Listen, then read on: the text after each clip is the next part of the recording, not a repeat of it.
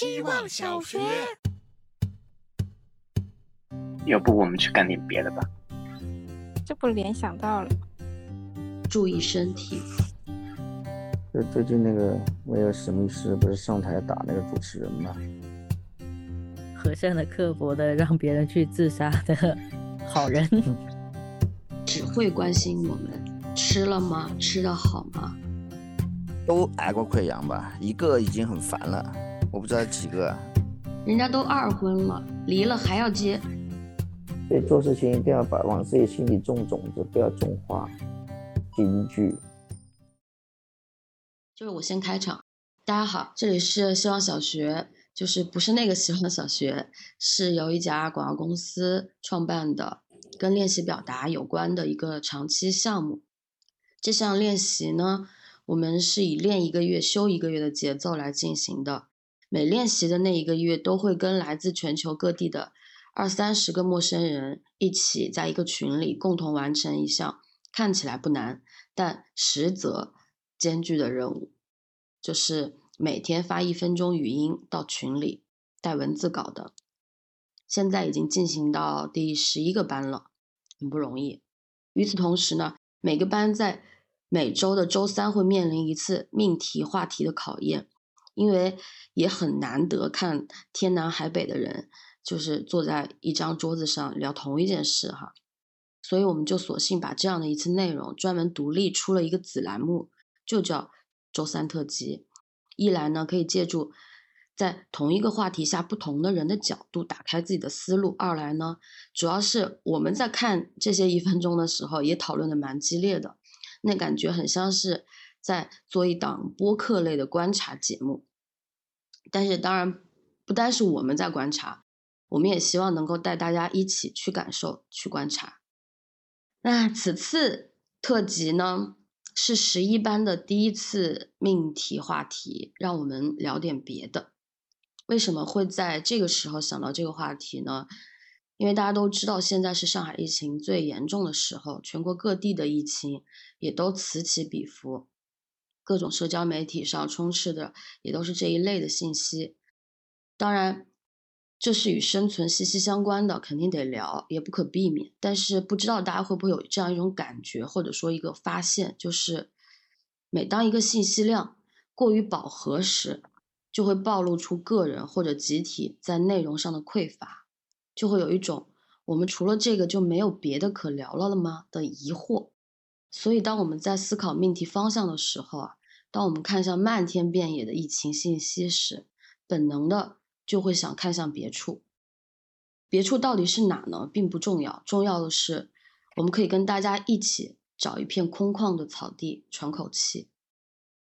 到此为止的内容啊，都是在昨天上海浦东的小区突发那一起哮喘事件前想到的内容。发生这件事情以后呢，我的感受有些变化，或者说我在想，会觉得这个时候我们还能忍心聊点别的吗？我不知道，呃，我们是谁呢？那先轮流做一下自我介绍吧。我先来，我是现在还没学会说“让我们聊点别的吧”的小宋。大家好，我是永远有新话题的院长。大家好，我是在克服跟别人聊别的会紧张的小狗。大家好，我是当别人说我们聊点别的，我会说好呀的惠子。然后，我是小老铁，让我们聊点别的吧。好的，在这一次的命题话题下呢，我们共收到了，哎，我没有统计多少份作业，多少份一分钟啊？来自十一班和毕业班的两百份。好。两百分一分钟，感谢大家的积极参与和思想输出哈。我们在其中挑选出了六个很有代表性的一分钟，跟大家一起进入本期的坏老师聊天观察室。整个聊天的时长约为四十五分钟，也就是一节课的时间。第一个一分钟来自十一班的班长小瑰宝。希望小学，大家好，我是小瑰宝。要不我们聊点别的吧？一般是这么说的。大概是正在进行的话题进行不下去了，需要换个新的，好让交流继续下去，或者也不用继续，只是不想继续刚才那个话题。这是很有必要的。就像在门窗紧闭的屋子里待坐久了，需要开一下窗，让新鲜空气灌进来。换句话说，让我们聊点别的吧，约等于让我们都更精神点吧。我们不要叫这个话题继续下去了，因为不会有太好的结果，轻则浪费时间，重则可能有人会挨揍。让我们聊点别的，是及时止损。至于别的是什么，可能并不重要。小时候听李敖说过，他看书久了，休息的方式是看另外一本书。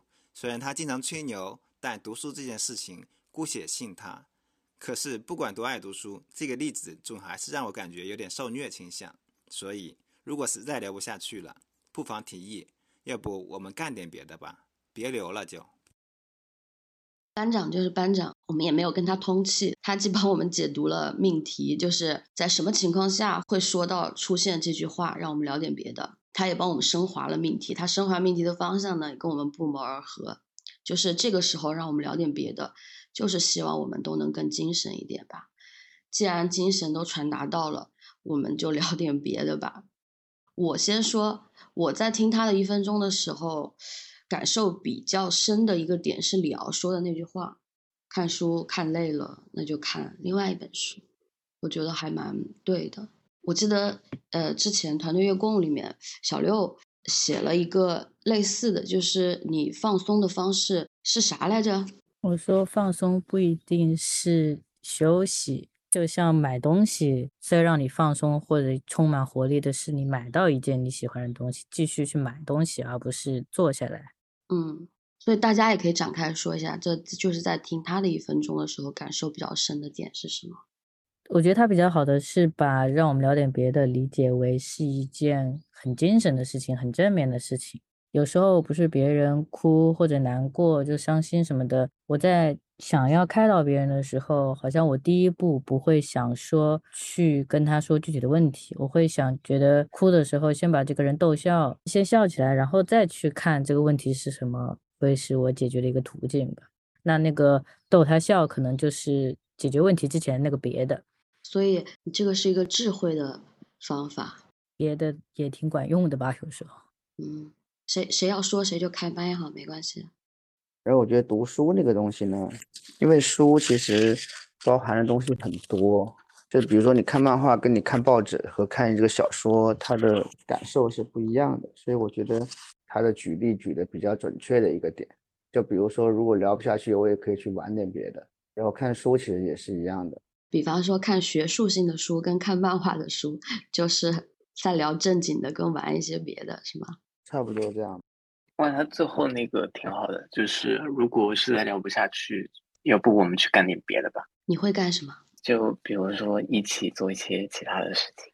你这个说的，我浮想联翩哈。就是还有一些可能是固定的，属于那种聊不下去能够干点别的，就比如说朋友来家吃饭的时候，可能把电视打开；喝酒的时候，如果来玩游戏，就可以避免聊天。之前网上还有流传了一个，是假如朋友到你家，但是他却说，嗯，要不我们看一个电视或者什么，就是让你再重新做另一件事的时候，就是意思说他可能就是希望想要结束掉这个聚会，还是要怎样的，就是转移一下注意力。我们经常做这样的事情呢，就是到一个人家里面，因为聊天其实很费脑力的。真实的陷到聊天里面去是会很费脑力的，所以我觉得穿插着各种的聊天，比如说就即使看电视我也可以同时聊，吃饭我也可以同时聊，然后把所有东西都关掉再认真的聊，都是不错的。嗯，我想起那个就是向标的那个书，把自己作为方法。这本书是一个采访的合集嘛，但他之前是拒绝这个形式的，他觉得书就是应该是好好写的一本书。后来他现在这几年的时候，会慢慢的跟人深入的聊天，就是会接受采访，他觉得很妙。他或者说他觉得做学术的人、做学问的人更应该多跟人聊天。他想在他觉得在聊天的过程中，可以去捕捉，才能真正捕捉到人的思维路径。他觉得那个思维路径，呃，怎么说呢？它是它像高架一样，它是有很多的很多条路的，你得靠自己去。把这个高架架起来，把路变成通顺的，才可以。他说聊天是一个非常考验自己逻辑功底的一件事情，所以他开始爱上这件事情。对，我们可以听下一份作业了吧？呃，第二个一分钟呢，也是来自十一班，叫小格人。小格人同学的特点就是口音很不标准，一听就是别的口音。哪儿的口音？我们来听听看。希望小学，大家好，我是小格人，让我们聊点别的吧。这句话常常出现在和老同学的对话里。每次过年回家和老同学聚会，聊的话题都是往年聊过的，翻来覆去。有人提议让我们聊点别的吧，却发现好像其他的都不好聊。因为彼此当下的生活状态完全不一样，但明年回家还是会说：“你怎么又讲这个？让我们聊点别的吧。”我和老同学说：“如果我们是现在才认识，肯定不会成为朋友。”对方说：“那我们要庆幸早就认识了。”如果让我们聊点别的，我更想听听你所有的好消息。没有别的，我们也有一直可以聊的东西。这张青春的试卷上绣上厚厚的花样，也挺好看的。老了之后可以携带此证明参加彼此的葬礼。他聊的这个内容呢，我感觉是高频发生在我们每个人身上的事情，就是面对固定的地方和人，就会重复同样的场景。嗯，我记得木星也描述过类似的，大概的意思是说，家好像就是在说同样的话。呃，我有的时候其实也不太知道是只能如此，非得如此，还是说是懒惰所致。我觉得就是，假如老同学总是以那种相同的话题开始聊的话，我觉得这是一个特别简单的方法，可以迅速的拉近身在不同地方的人的那种距离感。我每次如果回到家的话，因为是超级。超级时间长没有见的人，就你俩仅存的记忆只有那些。当你从固定的那个点开始聊的话，就会很容易的拉近两个人的距离，然后就可以顺势聊到，呃，比如说你现在怎么样，我现在怎么样。我觉得这个还是一个便捷的方法。那我不知道为什么，我也是，就每次跟那老同学一起讲的东西，基本上都是同一个。对啊，这种感觉就是，嗯，我觉得一两次可以吧，就比方说。一直都是这样的话，会觉得同学无聊吗？嗯，那如果有电影看八遍，那他可能就是一个回忆，他这个东西一年就拿出来回忆一次，就像一个故事或者一个电影。我每年这个时候我都知道下一步是什么样了，怎么样了，但我就再看一遍。就有些人他宁愿看老的电影或者听老的歌，但也不想再探索新的电影或者新的歌。那见面的必要是啥呢？看他还活着，还没有痴呆，那打电话就行了呀。见面没意思，嗯，跟爸妈打电话不也是吗？也会聊重复的东西啊。就跟那个内核说，比如说跟妈妈写信，其实并不是信的内容，而是写信本身，就是保持联系本身。嗯，我想到了一个问题，就是我之前有想过的。你说为什么爸爸妈妈他们可也是从小孩孩子过来的？他们可能也希望，也有过希望长辈关心、关注自己在做什么的这样一个心路历程。但是，他们当他们做了爸爸妈妈以后，他们仍然会跟我们说同样的话，仍然只会关心我们吃了吗？吃的好吗？注意身体。我在想说，是不是可能是因为他们的人生经验告诉他们，只有这个是重要的。就像那天我在节目里看大张伟说，他妈妈最开始他没结婚的时候，他妈最开始在催婚，他说别催了，我同学都离了，都二婚了。然后他妈说，你看人家都二婚了，离了还要结，说明结婚多好呀。然后他就觉得他妈挺有智慧，好像有一些我们抗拒的或者看不懂的一些东西，可能确实有他的道理。下一个一分钟。第三个一分钟来自还是来自 十一班啊，他是一位偷了中二怪照片做头像的同学，叫小宝贝。希望小学，你有没有曾经陷入过一场毫无意义且迫不及待想结束的对话？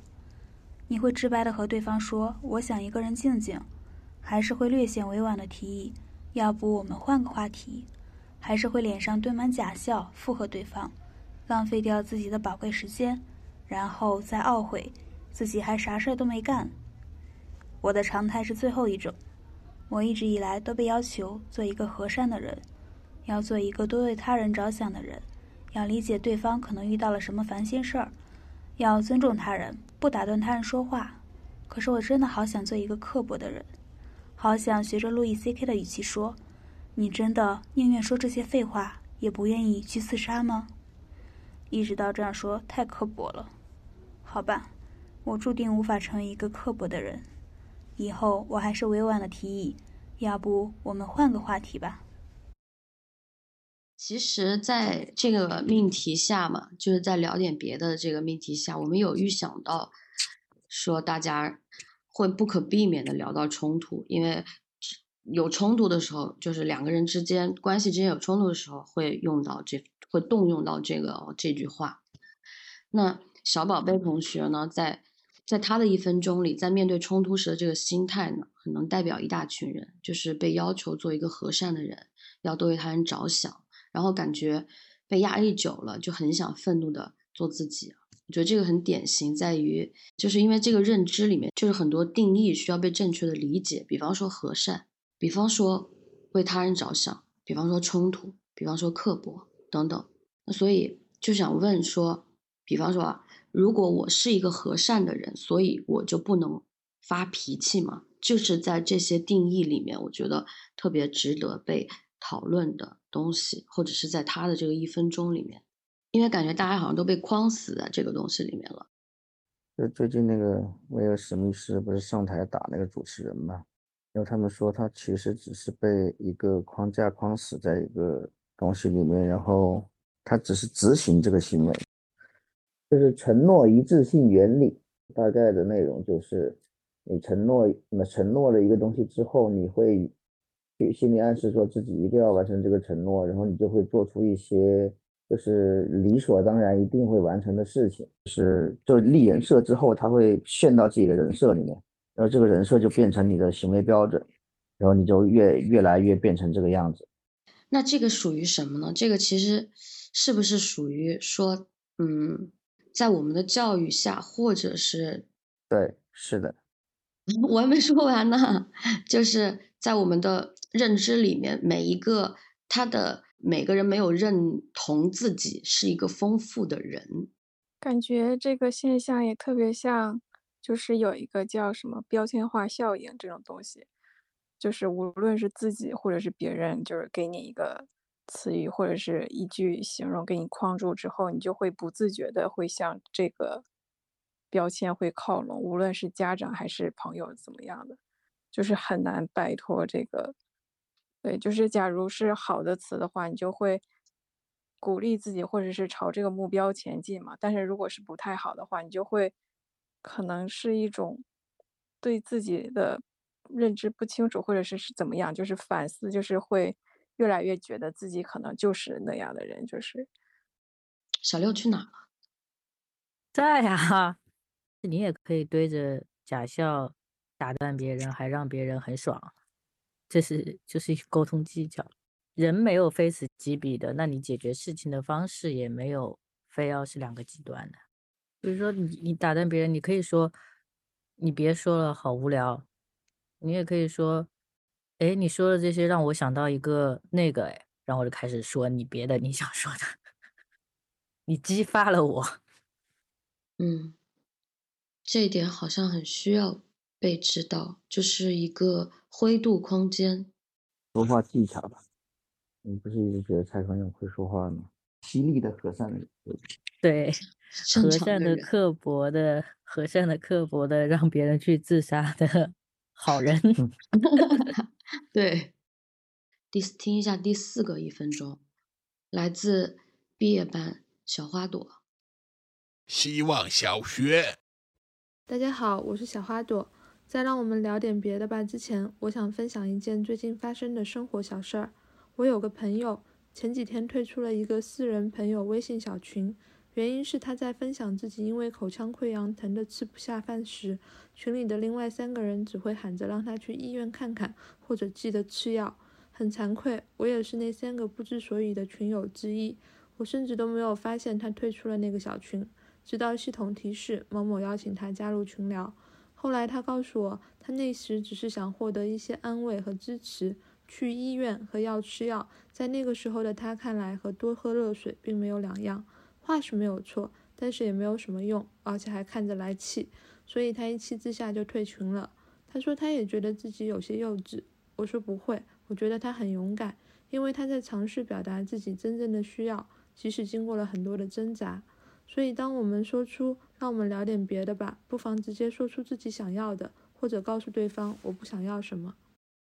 小花朵的一分钟呢，就感觉又帮我们找到了生活里常有的另一个状态。不说聊点别的这句话，但我说的所有的其实都在聊点别的，永远不说重点，永远都在绕弯子。大家有没有什么可以分享的关于这一点？其实我觉得他这个群已经很和善了，就这种事情，他这种事情他是解决不了的。你要别人你溃疡了，我操，我能怎么解决？我说两句话就可以解决你的溃疡吗？只能你自己去克服这个烦躁的。确实溃疡会很烦躁了，都挨过溃疡吧？一个已经很烦了，我不知道几个，挨了两三个，我觉得都是快死了。以前宋威整满口都是溃疡的时候，基本上是基本上是啥都做不了，只能每天喝水的。这个我觉得应该有个前提，就是溃疡会让人心情非常异常的烦躁。我都没想过说我们聊这个会聊到 溃疡的个数跟这个的关系。一个和两个，我跟你说，级别疼痛级别是不同的。你们都不聊我刚才提的那个问题吗？就是比方说，嗯，他想喝水，他说的是，嗯，杯子空了。那他这样的话，是不是有点像之前小六说的那个什么游戏，那个推理游戏？他总是说前半句，然后让大家推理，啊，然后让大家推理下半句。这是游戏好吗？这个是真实的人生，这不联想到了吗？觉得还有一种情况，就是跟这个比较尝试，你会说的是别的，但我不知道好不好说。就是就是我能感受到一个人离职的时候，他说的那些话都不是他真正的说的。我觉得很难从别人说的那个离职的时候说的原因来感受到集体或者。自己身上的一些问题，都只能真的是从很多很多别的里面再去回想、再去分析，才能得到那个答案是什么？都是在绕弯子，对吧？但是其实你你刚才说的这种状况，我是觉得这是一个只是偏更年轻一些的人的职场人的处理方式吧。就是再成熟一些的职场人的处理方式，我觉得也不会是这个样子，就是会。再直接一些说彼此的问题，我觉得你的问题在哪，我的问题在哪，然后，呃，我反复思考这个问题的无法平衡或者是怎么样。嗯，那那你让我想起那种也还有一个场景很会只是说别人，就是分手有时候也会，对，就也不会说真实的原因是什么，也是。现在司仪不在你旁边是吧？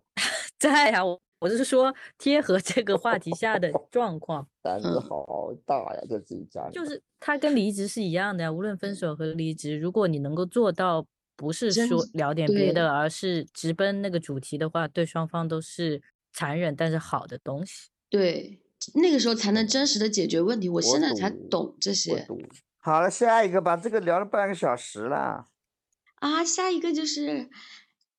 又回到了十一班第五个一分钟，来自小四儿一儿，他怎么念啊？他这个名字？希望小学。Hello，我是小三儿姨。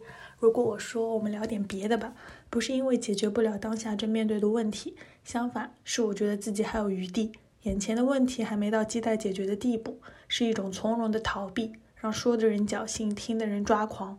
如果有人对我说要不聊点别的，这是一个引爆我的炸弹，我会崩溃。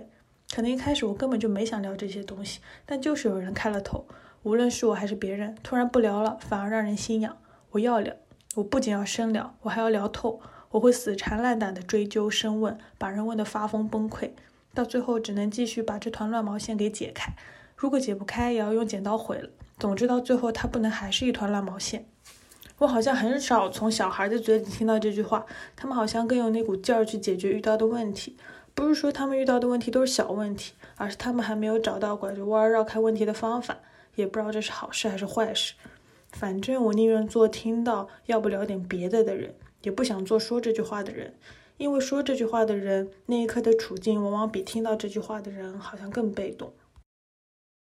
他怎么能在一分钟念完这么多东西呢？我听他的作业就觉得是一个热血体贴小朋友。嗯，因为在他的在他的作业一分钟里面，嗯，感受到的是，你这他说小朋友就不会说，小朋友就是会刨根问底嘛，对吧？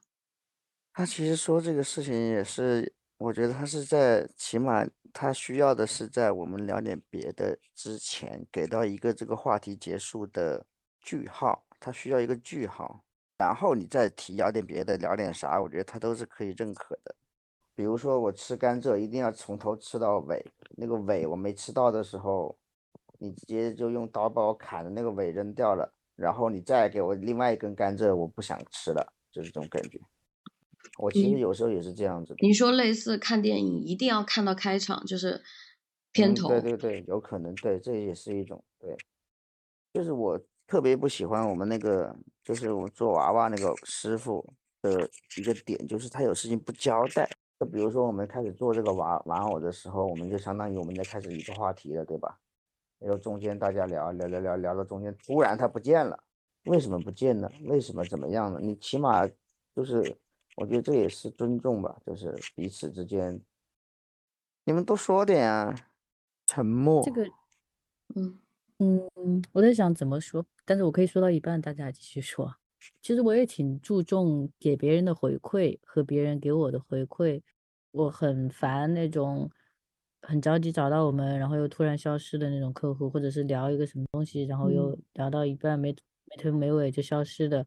嗯，但我后面又会自己去想那个的话，又会觉得那他现在是不是卡在哪，或者是有什么东西不方便表达？嗯，他现在想聊点别的，到底？是因为什么呢？还是我要不要给他几天的时间，在他能聊的时候再继续？是我刚才其实，在沉默的时候，我就是在想这个问题，能不能放一放？我们遇到这样子的没有句号的问题的时候，因为其实我们可能经常会遇到这样子的状态的问题，能不能放一放？其实我感觉，就我们的。工作经验这个成长的日，从回看里面来看，我觉得我们好像慢慢的在做到这些东西，在接纳这个东西。比方说，之前一些项目，我们可能一定要他，比方说给了回馈以后怎么样怎么样，发过去的文一定要第二天或者是怎么样，马上要看到反馈，不然很着急啊，或者是怎么样，心里马上就热锅，就是真的是已经。难受的不行了，现在我们可以等两天，可以再缓缓。我们现在的心态就是比以前，我觉得会好很多，而且能总得有一个回馈吧？会有，当然有。我的意思就是说，这个放一放，这个能让他放一放的这个缓冲期，就是在就是在聊点别的的这个缓冲期。所以聊点别的也可以是让大家冷静一下了。嗯，我们把另外两个人踢出群好不好呀？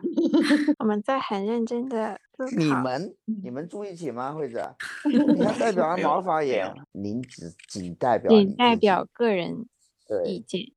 那如果放一放的话，那是不是就是可以控制自己的想法，有一个间断性或者是节奏性？嗯，因为有时候。就是当你的脑子就是充斥了一件事的话，就是很难会不去想它，就会可能会变成那种嗯，就是一直想要搞搞搞搞搞的那种感觉。嗯，就是你之前我记得你五个一里面有分享，就是把我执先放下，可能更执着吧，就是执着到你觉得你放一放，你缓个，就是那种君子报仇十年不晚。但这个事情相当于是植在我脑子里面的一个东西，一粒种子。很多人种的是花，开完了就败了，不管它就死掉了。种子是可以保存很久的，而且是随机发芽的。所以做事情一定要把往自己心里种种子，不要种花。